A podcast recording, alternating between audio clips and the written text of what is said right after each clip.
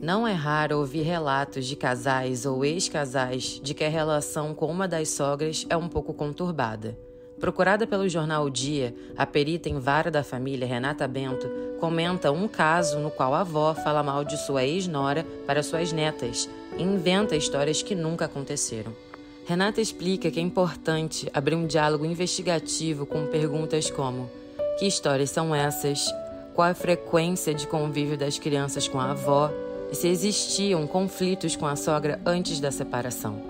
Segundo a perita, por muitas vezes as crianças podem ser mal interpretadas e por isso incluir o pai das crianças nas conversas pode ser o melhor caminho para minimizar esse tipo de conflito e proteger a saúde mental dos filhos. Até porque, mesmo após uma separação, o casal parental não deixa de existir. Saiba mais em odia.com.br.